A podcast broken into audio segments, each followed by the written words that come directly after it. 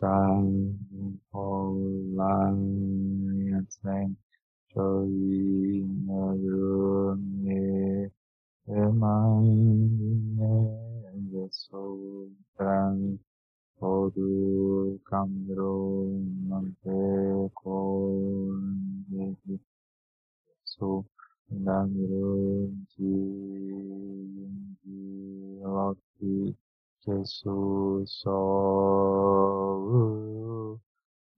하시지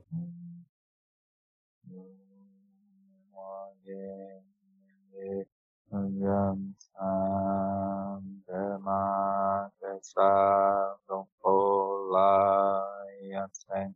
쇼기녀르예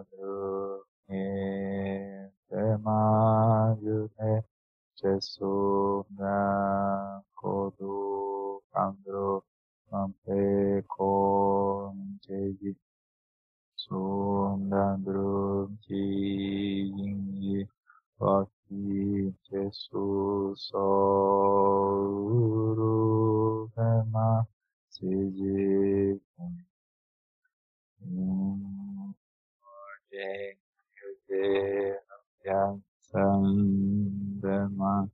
que salgan por la aten jogi drumye demanyune jesudram kodu kandro mampe kondegi jesu dandrum chin jingi alati jesu so Guru Umasiji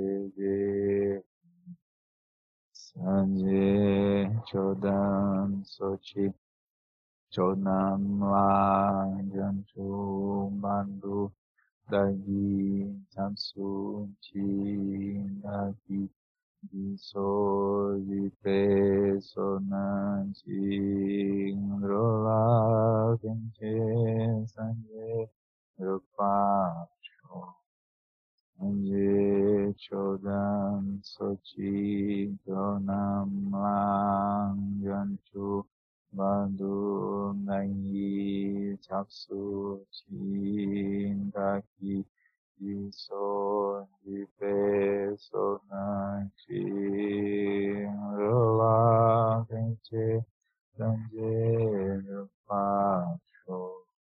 Sanje Chodan Sochi Sonam Lanjansu Bandu Maki Chamsun Jin Taki So Jipe Sun Noa Kenche Sanje Rupa.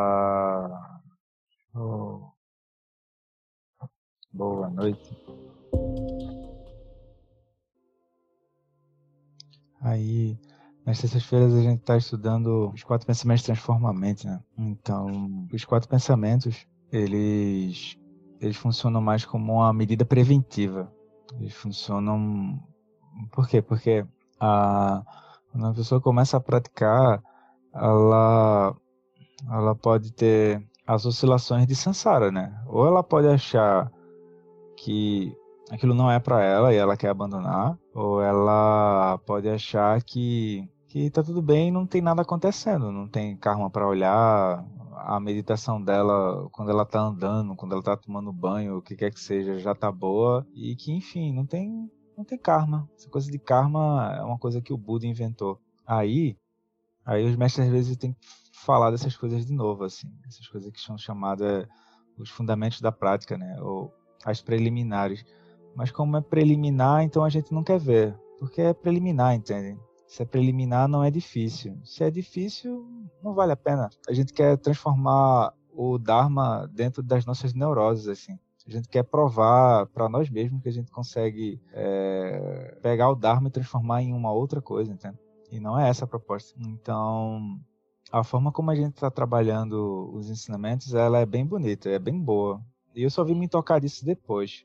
Eu não, não tinha planejado isso. Que é.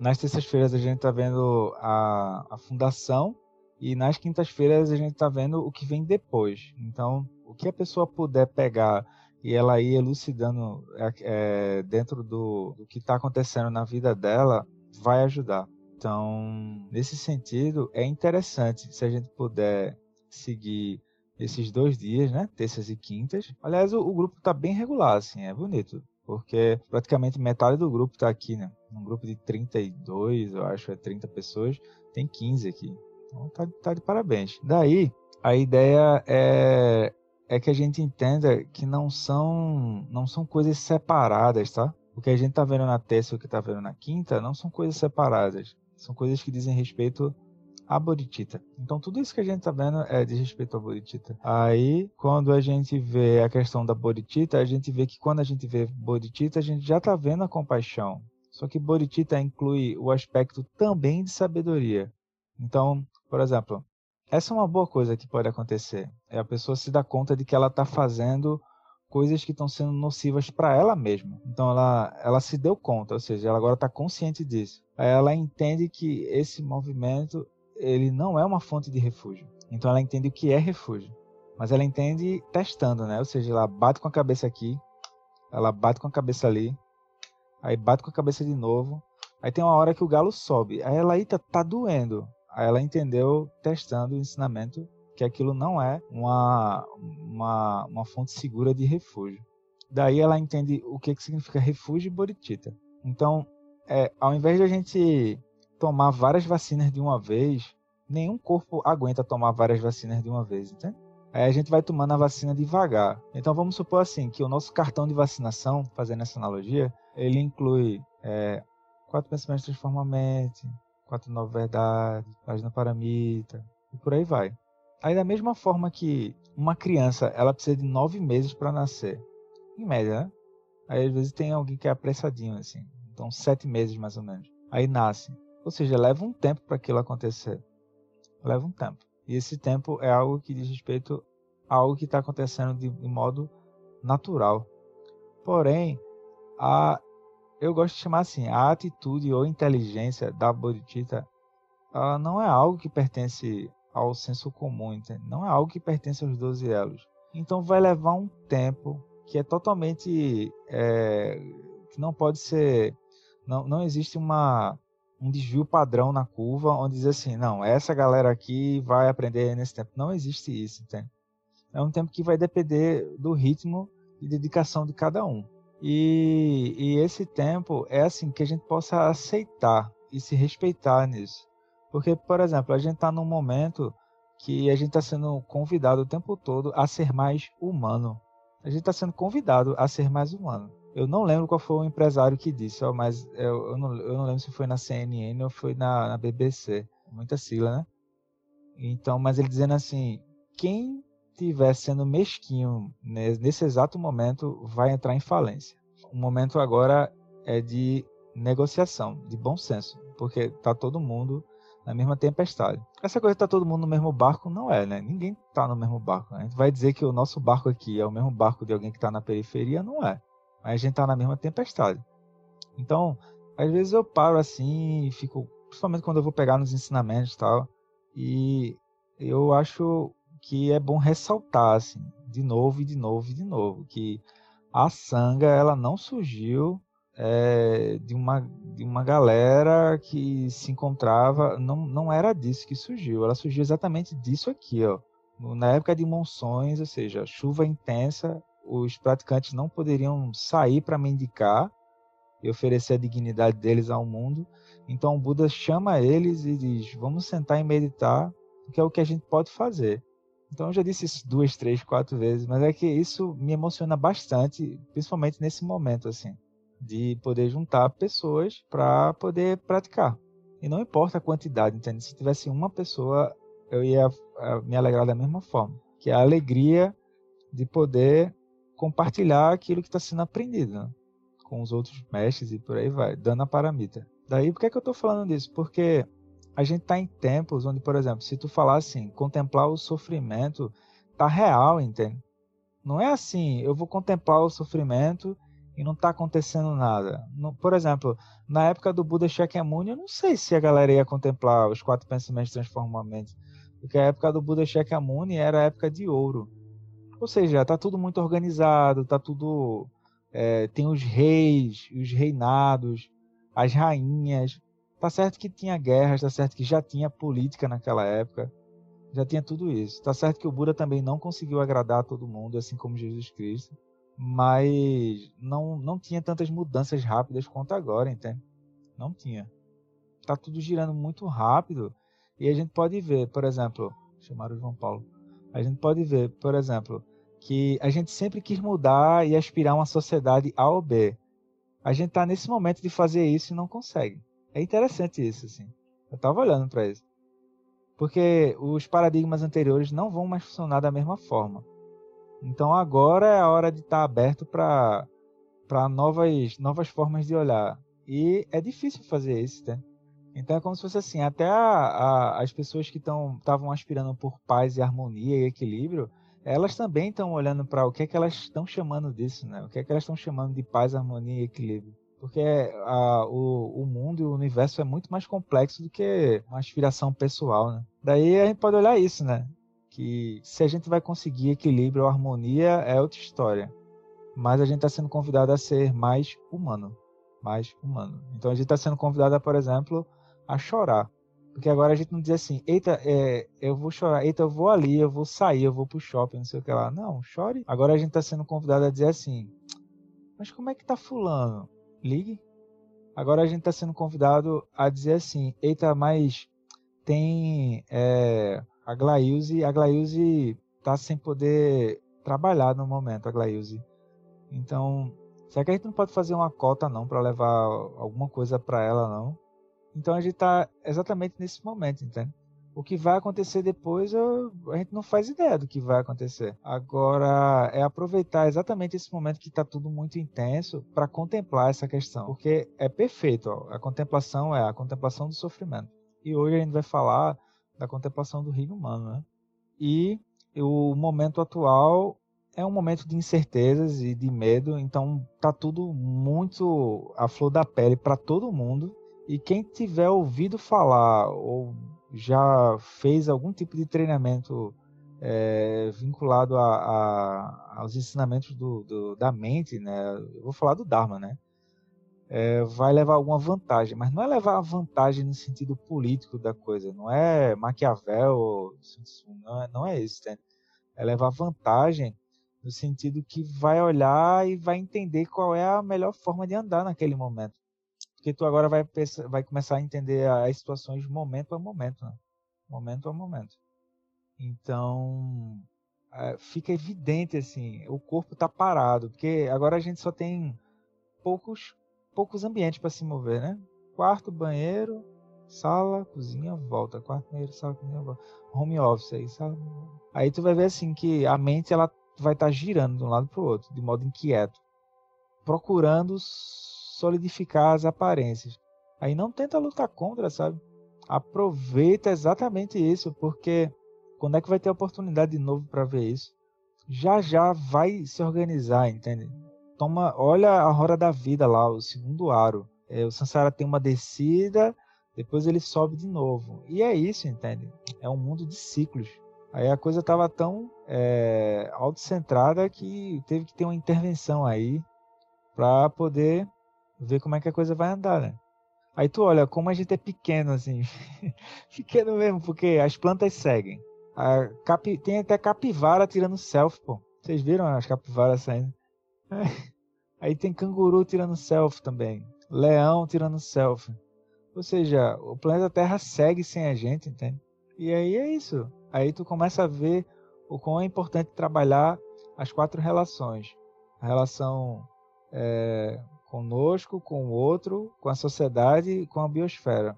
Por exemplo, a relação com a sociedade. Aí tá tudo tenso.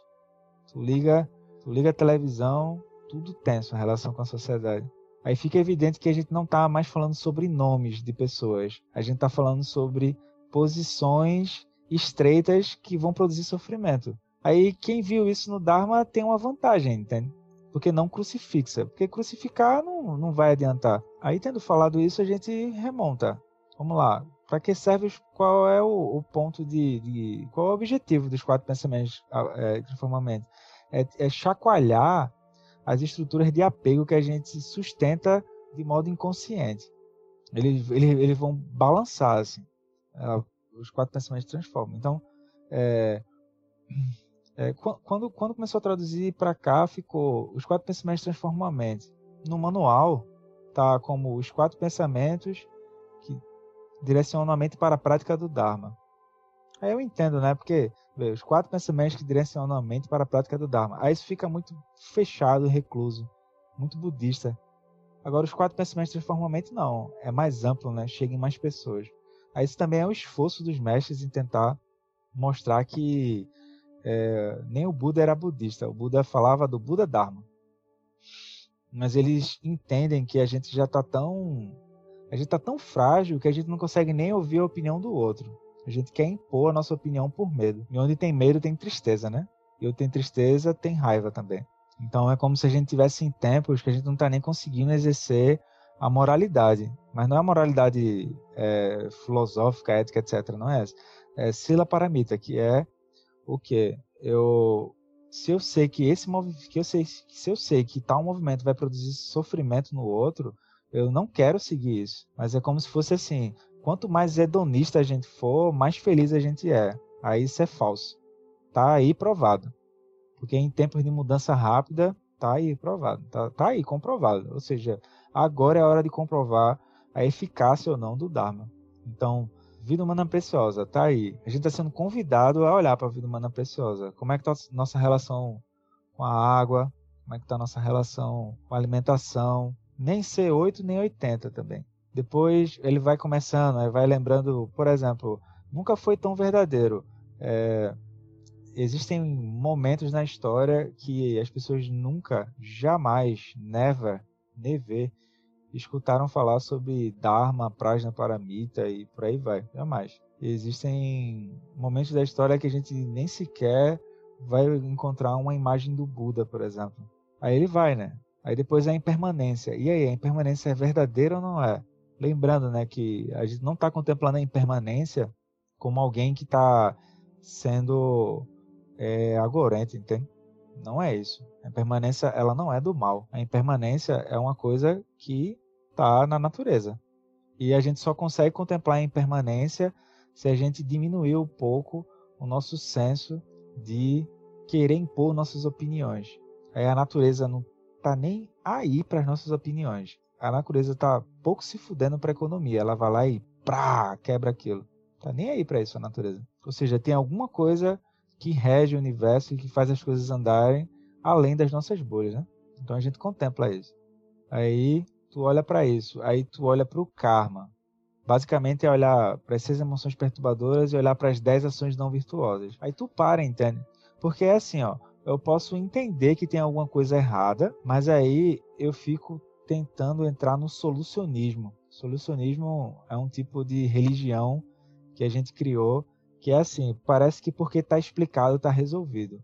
E não é solucionismo não muda karma. Então é interessante isso, né? Porque assim, a pessoa para, ela olha, aí ela vai pegar o melhor de mérito que ela tem. Ou seja, ela está tentando escapar do sofrimento e produzir a felicidade. Aí ela olha, aí ela entra no solucionismo. Aí ela roda de novo a roda da vida, entende? Solucionismo não muda nada. É, é um pouco perigoso até o solucionismo. Só cria metas, cria coisas muito densas, assim, protocolos e por aí vai. Aí a pessoa ela entende, por exemplo, que ela vê a vida humana preciosa em permanência, o, o karma, ela entende o sofrimento. Então a gente viu já o sofrimento dos infernos. A gente viu o sofrimento dos fantasmas famintos, o sofrimento do reino animal. Aí o sofrimento do reino humano, ele é um pouco maior.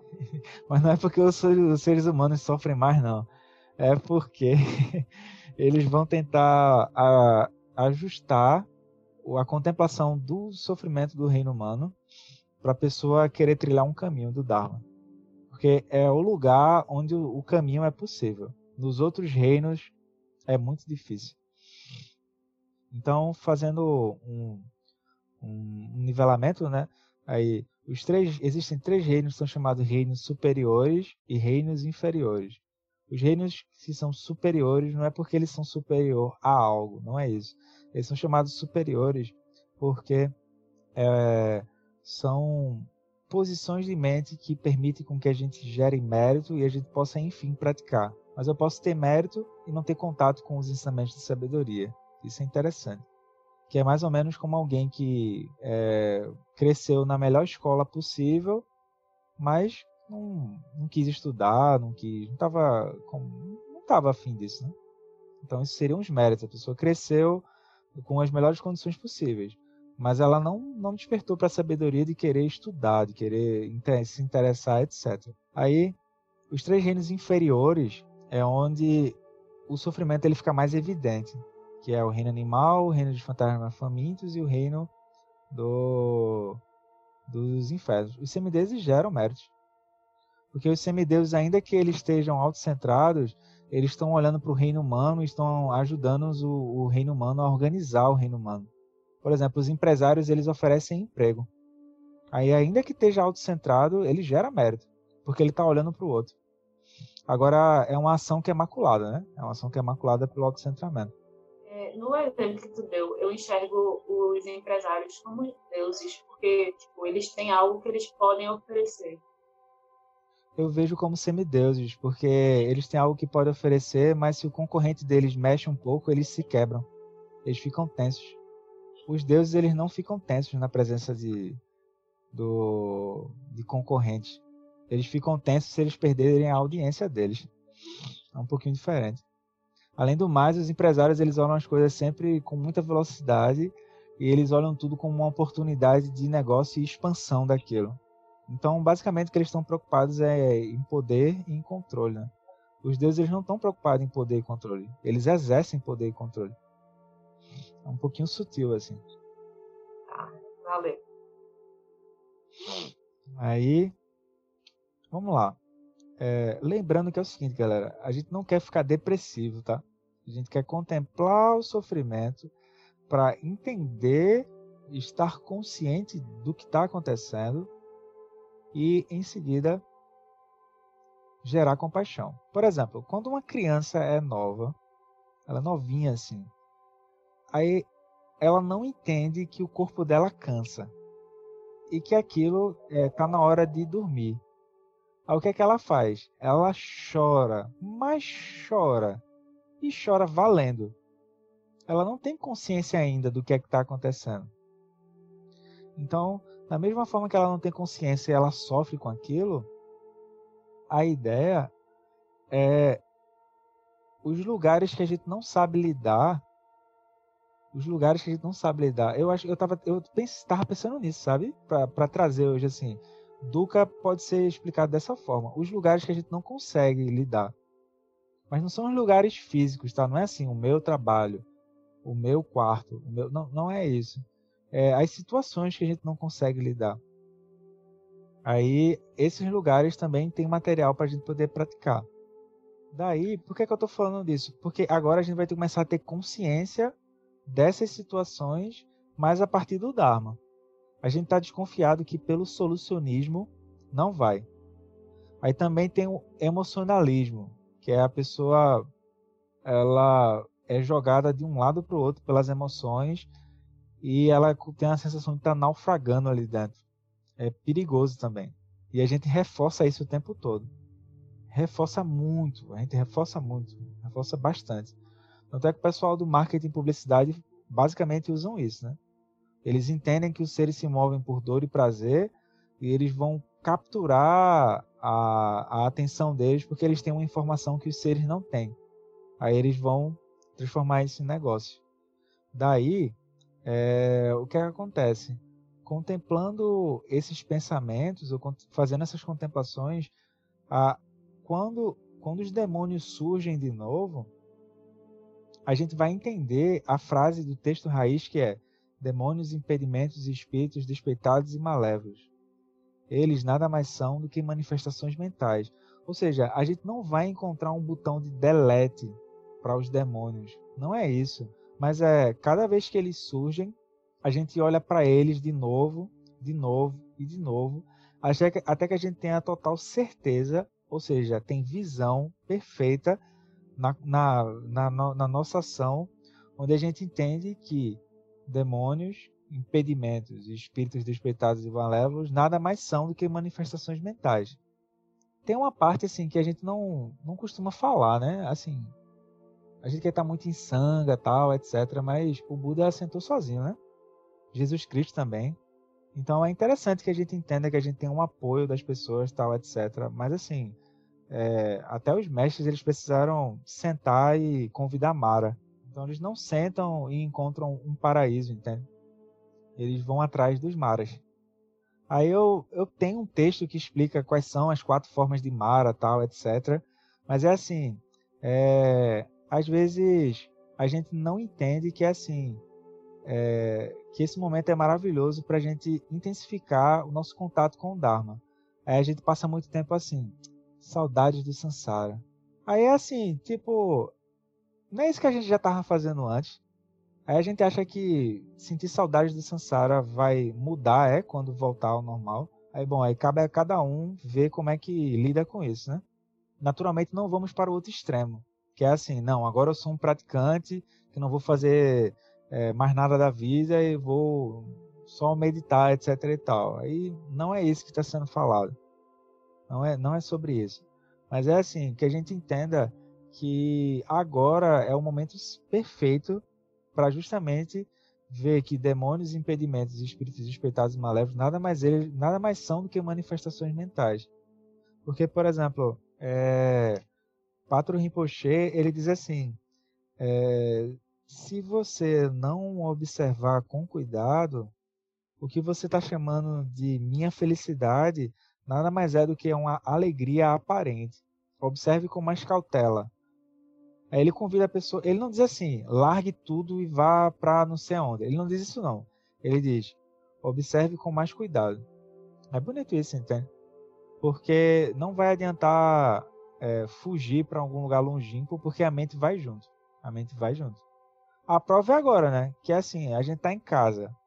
Pois é, aí a gente tá assim, eita, mas seria bom se tivesse num outro lugar. Aí o Zonza vai dizer, é, mas daqui a pouco tu tá nesse lugar e diz assim, não, mas é, seria bom que fosse um outro lugar. Aí a pessoa vai de um lugar para um lugar, para um outro, para um outro, e Santa Amaro. Pronto. Acabou. Foi isso que ela fez. Ela colecionou lugares. Não tinha, né? Eu acho que vocês pegaram isso assim, que era colecionar cartão telefônico dos lugares, assim. Aí tinha Rio de Janeiro, não sei o quê, papá, papá, papá. Aí ela é uma colecionadora de memórias. Tem um filme chamado Colecionador de Memórias. É interessante. É bom ver assim. Aí é assim, galera, não é não é para botar depressão, tá? Se, se a gente sentir um, um, peso, pode ter certeza que é algum desejo de apego que tá, não, mas Será que não dá para negociar com o Dharma não? Não, vai fazer isso com o coach. O Dharma não serve para isso não. O Dharma é para ver que demônios, impedimentos, espíritos espetados e malévolos, todos eles nada mais são do que manifestações mentais. Aí depois tu faz o que tem que fazer, entende? Vai pro lugar que tem que ir, etc. Mas assim, não deixa passar nada, galera. Pega os lugares que, que a gente não tá sabendo lidar, pega os lugares que tá incomodando, não deixa passar. Porque depois, quando as coisas voltarem ao normal, que é a normose, a gente não vai ter tempo para olhar para isso mais, porque a gente vai estar tá transmigando para frente, entende? criando uma experiência em cima da outra e os karmas vão ficar soterrados. Aí parece uma loucura que eu estou dizendo, né? Ou então está parecendo uma coisa meio é, dura demais, mas não é. É que assim, aproveita, aproveita que esse é um momento de transição e que está tudo fora do teu controle tá tudo fora do nosso controle agora. E isso incomoda bastante. Incomoda as coisas estarem do nosso, fora do nosso controle. Aí a pessoa agora para e diz: o que, que é isso que incomoda? Como é que o Dharma pode nos ajudar a lidar com isso que incomoda? Aí se a pessoa olhar e ver que demônios, impedimentos, espíritos espetados e malévolos, nada mais são do que manifestações mentais, aí os demônios eles começam a perder força, entende? Os demônios ganham mais força quando você tenta lutar contra. E a pessoa não tem consciência de que ela está lutando contra. Ela só luta. Então, voltando para o tema de hoje, que é o reino humano, vamos lá. Existem é, quatro sofrimentos ou insatisfações que são equânimes no reino humano, que são o nascimento, a velhice, a doença e a morte. A gente está vendo dois de forma bem clara, que é a doença e a morte. E a velhice também, né? Porque provavelmente aqui alguém deve ter um papai ou uma mamãe. É, é isso mesmo, Carol. A gente fica anestesiado de novo. Ou um papai ou uma mamãe, ou um avô ou uma avó que tem uma idade um pouco mais avançada.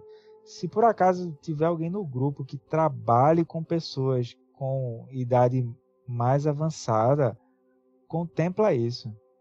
Contempla esse sofrimento que é o nascimento, a velhice, a doença e a morte.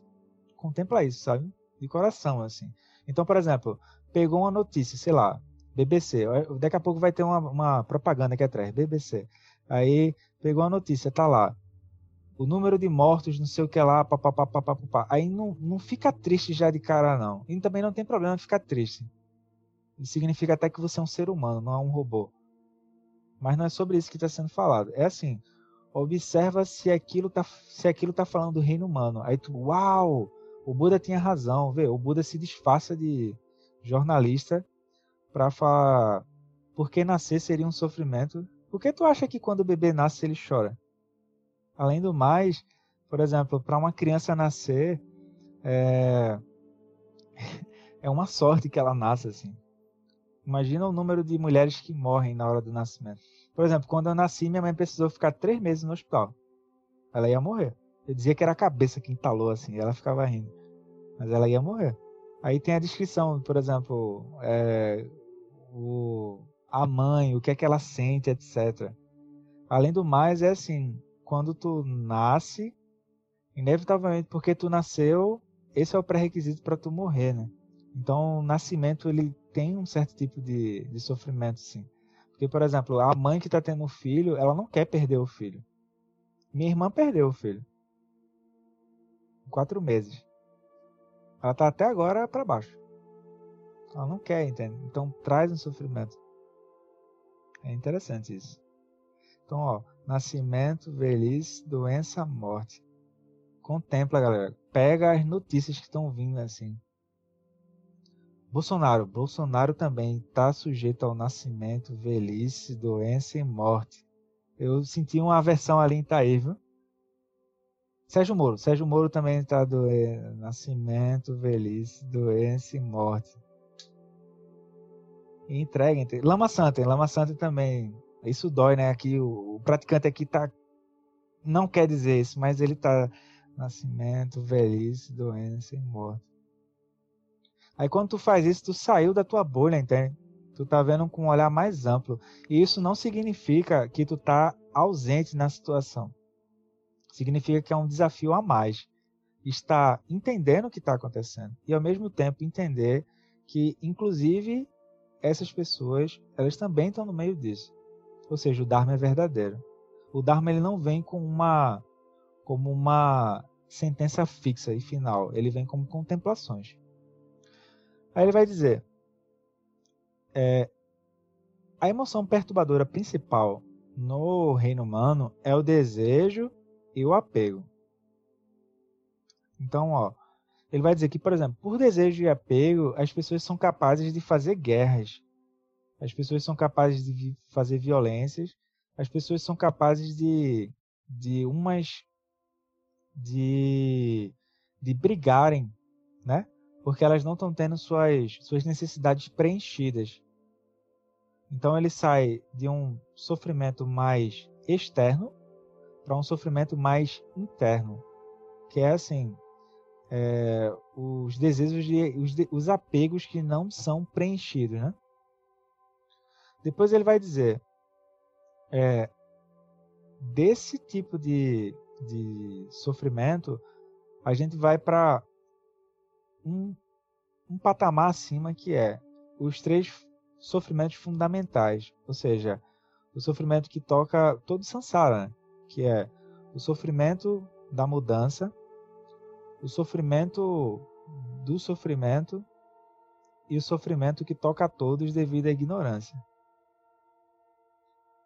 Aí, ó, quando a gente contempla isso, a ideia é fazer o seguinte: para hoje, para hoje, é, eu trouxe algumas contemplações do sofrimento da mudança. Então a gente vai fazer vai fazer essa contemplação hoje, tá? E aí nos próximos encontros eu vou eu vou passar um pouco mais devagar no reino humano. Que assim, o manual está dizendo que é o melhor reino e que é o reino que pode praticar. Então se o manual está dizendo, galera, tá no manual, entende? Aí a gente vai devagar, santa de barro, mas vamos no passinho, não tem pressa nenhuma. Tá bom? E a gente está chegando no tema que vocês já sabem que é o tema que eu mais gosto de falar, que é refúgio Bodhicitta. Já já vai chegar. Glória a Deus. Então vamos lá. A gente vai ver um dos três, dos três sofrimentos, que é o sofrimento da mudança. E a gente está passando por isso agora, galera. Então o problema não é a mudança. Deu para sacar? O problema não é a mudança em si. O problema é que por desejo e apego, desejo e apego não aceita mudança. Não é assim, eu não aceito a mudança. Não é isso. É, desejo e apego não aceita mudança. Desejo e apego não aceita. Então a gente começa a localizar os lugares de desejo e apego. Os lugares que tremem. Os lugares que às vezes não consegue lidar. Então vamos lá. Peço para que a gente sente uma postura confortável. Pode fazer a prática fechando os olhos, pode fazer a prática de olhos abertos, fica a critério de vocês. Então, em primeiro lugar, inspire e expire com três expirações profundas e permita que sua mente descanse. Descanse, relaxe.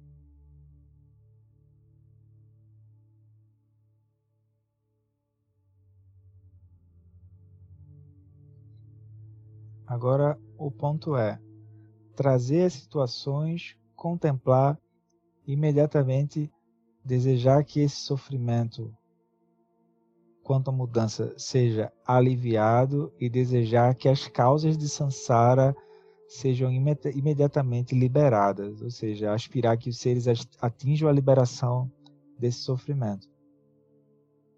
Isso é compaixão. Repetindo, a gente vai contemplar uma a uma as situações e ao mesmo tempo a gente vai ver e desejar que o sofrimento possa ser aliviado nessa situação e que as causas de Sansara possam ser liberadas, ou seja, que os seres possam atingir a liberação desse sofrimento.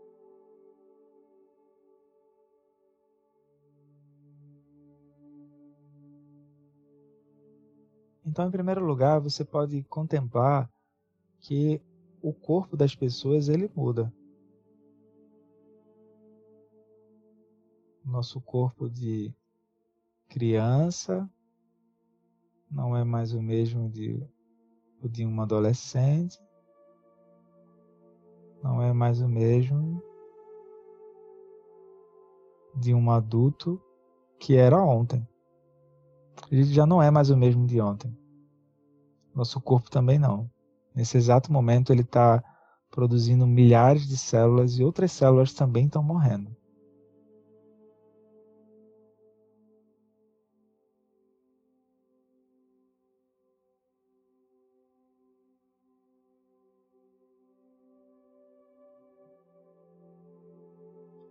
Observe também que o cabelo das pessoas mudam.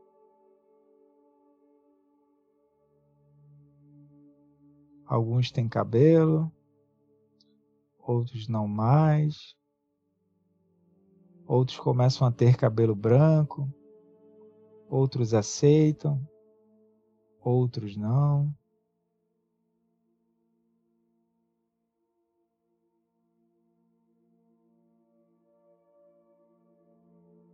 Então você pode procurar exemplos em você e em exemplos de pessoas ao seu redor.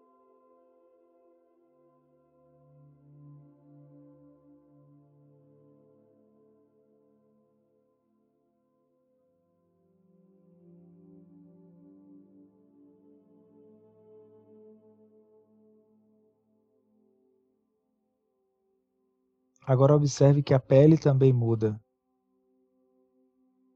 Começam a surgir expressões faciais, começam a surgir rugas, marcas de, de expressão.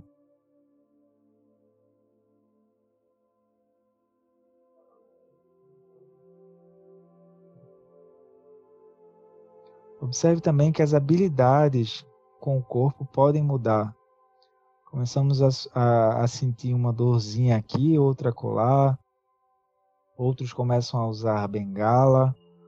Outros começam a evitar determinados tipos de calçados, etc.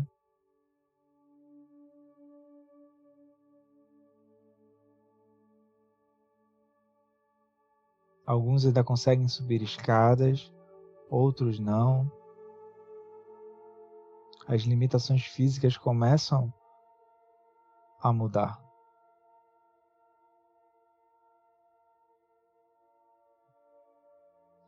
Agora observe também que os méritos e as facilidades e o acesso às coisas materiais, eles também mudam.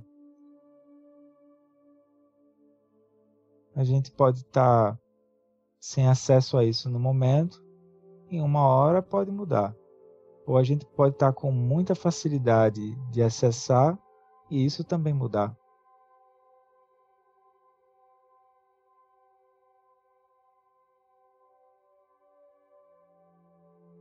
Observe também que a resistência à dor muda. Então, uma pessoa com uma idade mais avançada, ela já não tem a mesma resistência física de uma pessoa mais nova, de um adolescente. A própria saúde da pessoa também muda. A imunidade também muda. Agora observe também a capacidade de raciocinar. Então, por vezes, quando somos jovens, a gente é muito sagaz, muito esperto, muito perspicaz. Com o tempo a gente diz assim: ah, não, isso aqui não isso aqui não dá para aprender, não. Ah, não, mas e, ah, não, não, não, esse aqui não. A gente pode contemplar isso conosco, com os nossos pais, nossos irmãos, irmãs, tios, tias.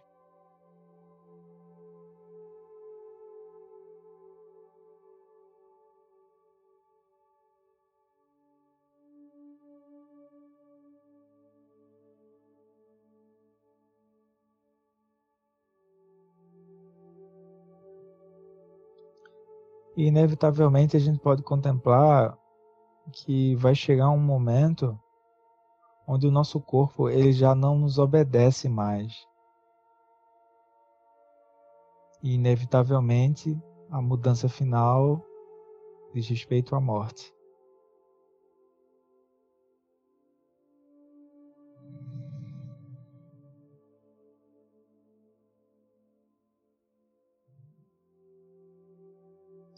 Então observamos que podemos sim ter bens e riquezas, ter pessoas ao nosso lado. Não é sobre isso que estamos falando. A questão é o quanto de apego nós temos a isso.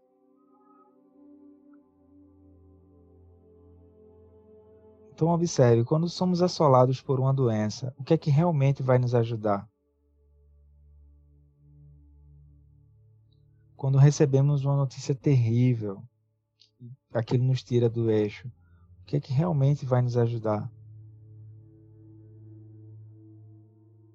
Quando somos colocados em situações de desconforto, seja mental, física, etc., o que é que realmente vai ajudar?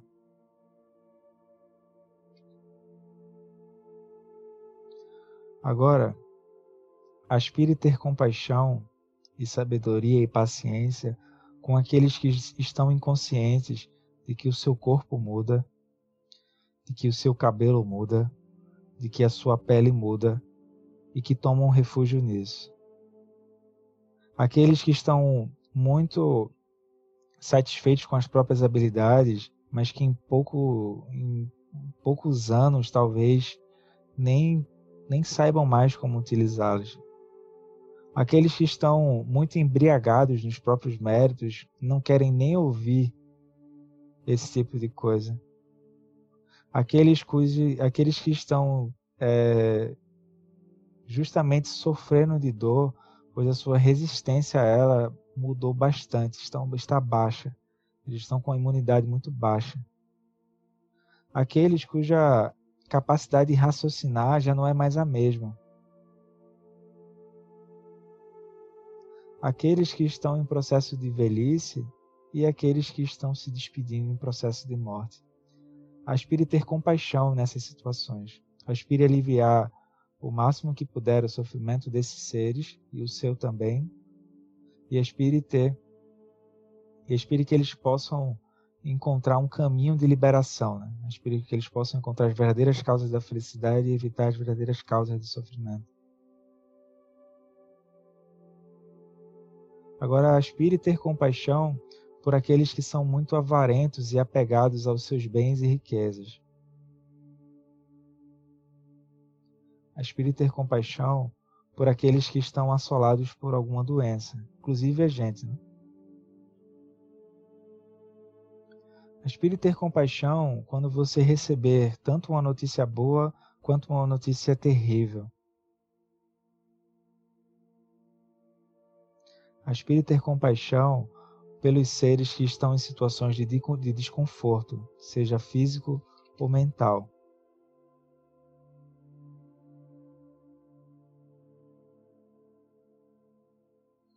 É, a gente retorna, passa algum, passa um pouco, relaxa um pouco, até da própria meditação, deixa que a mente repouse.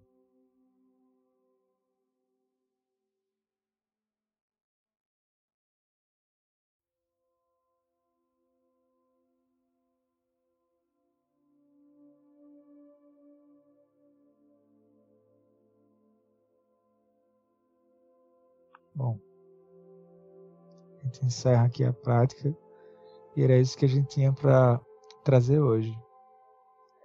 Nas próximas terças-feiras, então a gente vai contemplar o que é chamado de sofrimento e sofrimento, que é o sofrimento de sentidos físicos, né? E depois vai dar uma passada no que é chamado o sofrimento é, que toca a todos. Por que uma passada? Porque esse tema está sendo trabalhado nas quintas-feiras, tá?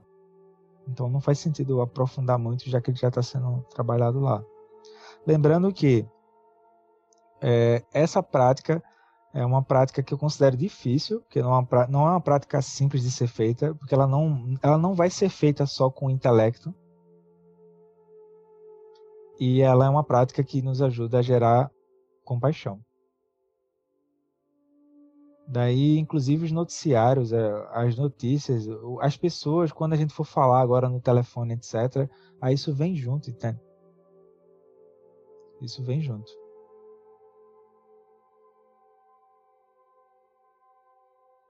Bom, a gente vai ficar por aqui.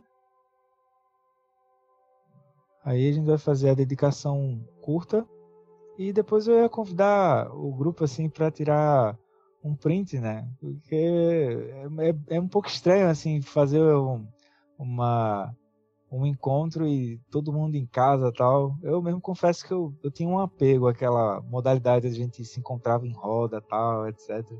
E aí é só tirar um print da tela depois e depois a gente joga lá no grupo, tá bom? Que os méritos desse encontro se expandam e toquem a todos. Que o Mestre Universal da Paz e da Compaixão, Sua Santidade o Dalai Lama, juntamente com todos os mestres todas as tradições que veiculam essa mensagem, tenham longa vida. Que todos estejam a salvo de gerar pensamentos negativos, obstáculo mais destrutivo. Que esses pensamentos nunca surjam em nossa mente. Que todos os seres também estejam livres de pensamentos negativos. En lo cho sung in lo che sa lin sa sung japa Rodo chosum namada vidradu som gele show